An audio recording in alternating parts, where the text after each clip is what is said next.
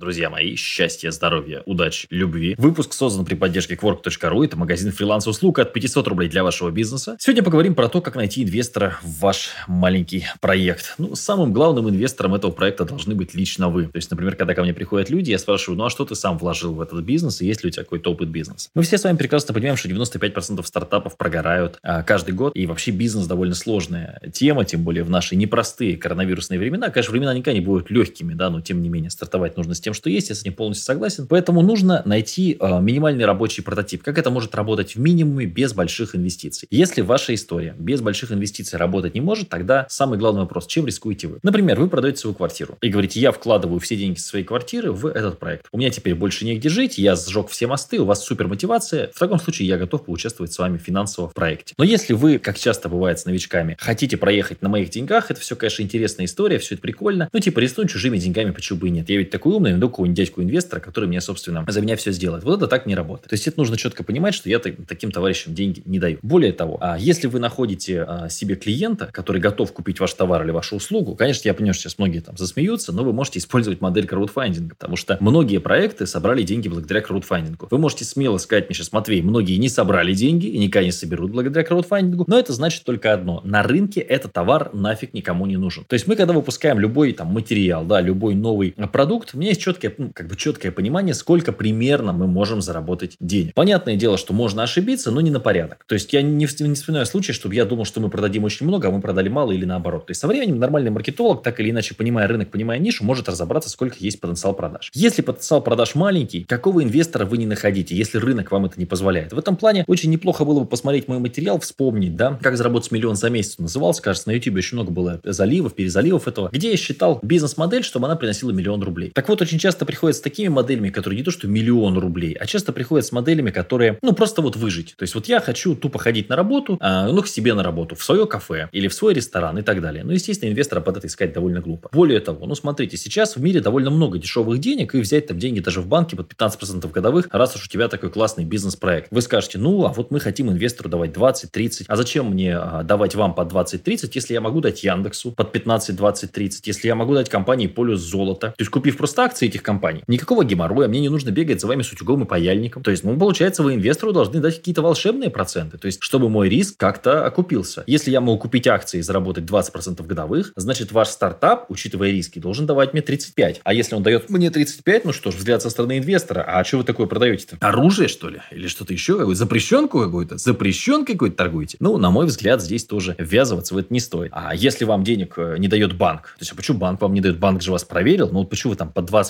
там, под 15% не можете кредит для бизнеса взять? Почему вы хотите у меня взять под 35%? Поэтому, на мой взгляд, давать кому-то деньги в наше непростое время – это сложная история. А что касается инвестирования в плане людей, там, найти несколько людей, которые готовы в проекте поучаствовать, здесь важнее умные деньги, как говорят, smart money, то есть люди, которые могут как-то проекту помочь. Но, опять же, я, например, если бы сейчас стартовал бизнес с нуля, я бы не привлекал бесплатных людей, я бы лучше брал сотрудников. С сотрудниками у тебя понятные договоренности, а с бесплатными помощниками, да нифига. Вот это мне будет помогать мама, бабушка, дедушка и пять друзей, это полная ерунда, это так не работает. Ну вот смотрите, простой живой пример. Я сейчас запускаю там свою игру, у меня сразу на старте есть сотрудники. Мне не нужны бесплатные помощники. То есть это круто, что они есть, но я на них не могу рассчитывать. Сотрудники я могу сказать, так, какого черта не доделана табличка? Какого черта не приехал тестировать игру? Какого этот, какого то? То есть можно как-то на человека повлиять. На бесплатного сотрудника, ну, бесплатного сотрудника, это даже смешно звучит, на бесплатного помощника ты никак не влияешь. Человек просто вот приходит потестировать игру, все. Для него это хобби, для него это фан, а для тебя это работа, на которой ты, собственно, то есть все. Нужно очень серьезно к этому относиться. И вот это раскидываться долями в компании, этому 30%, этому 30%, этому 30%, это сейчас вы делите шкуру неубитого не медведя. 30% от нуля не такая большая сумма. Даже 70, 90, 100% от нуля это не такая большая сумма. Но когда пойдут бабки, начнется в этом стартапе просто грызня. Поэтому давать там программистам, там юристам, дизайнерам вот эти проценты от компании, бросьте это дело. Вам нужно самому находить какой-то бюджет. Если банковские инструменты вам не подходят, вам нужно продавать квартиру. Ах, у вас нет квартиры, ну, значит, у вас нет денег, и вы не сможете на рынке. То есть нужно четко понимать эти правила. Конечно, если у вас гениальный проект, вам нужны деньги на развитие. Но, на мой взгляд, я не понимаю вот эти смузи стартапы, вот эти мыльные пузыри. Я понимаю проекты, которые приносят деньги. Вот у вас есть производство. Там один цех, да? Он приносит там 5 миллионов рублей. Вам нужно 15 миллионов рублей на открытие нового цеха, и вы хотите там найти инвестора, например. Потому что объем рынка вот такой, вы не успеваете, у вас куча заказов. То есть лучше работать в, в авральном режиме, когда у вас заказов больше, чем у вас возможность их э, как-то вот реализовать. Намного хуже, когда у вас стоит производство и у вас нет заказов. Лучше, чтобы клиенты стояли в очереди за товаром, лучше там даже черт с ним где-то клиенту отказать, но мы не успеваем успеваем сделать, простите, у нас все забито там максимум. Лучше вот в авральном режиме, как в декабре, да, все почти работают так. Чем сидеть, вот как там, я не знаю, летом, да, ну, заказов нет, елки наши новогодние никто не покупает, у нас все производство стоит, зарплаты платить чем не знаю. То есть вот эта вот сезонная история, она такая себе, довольно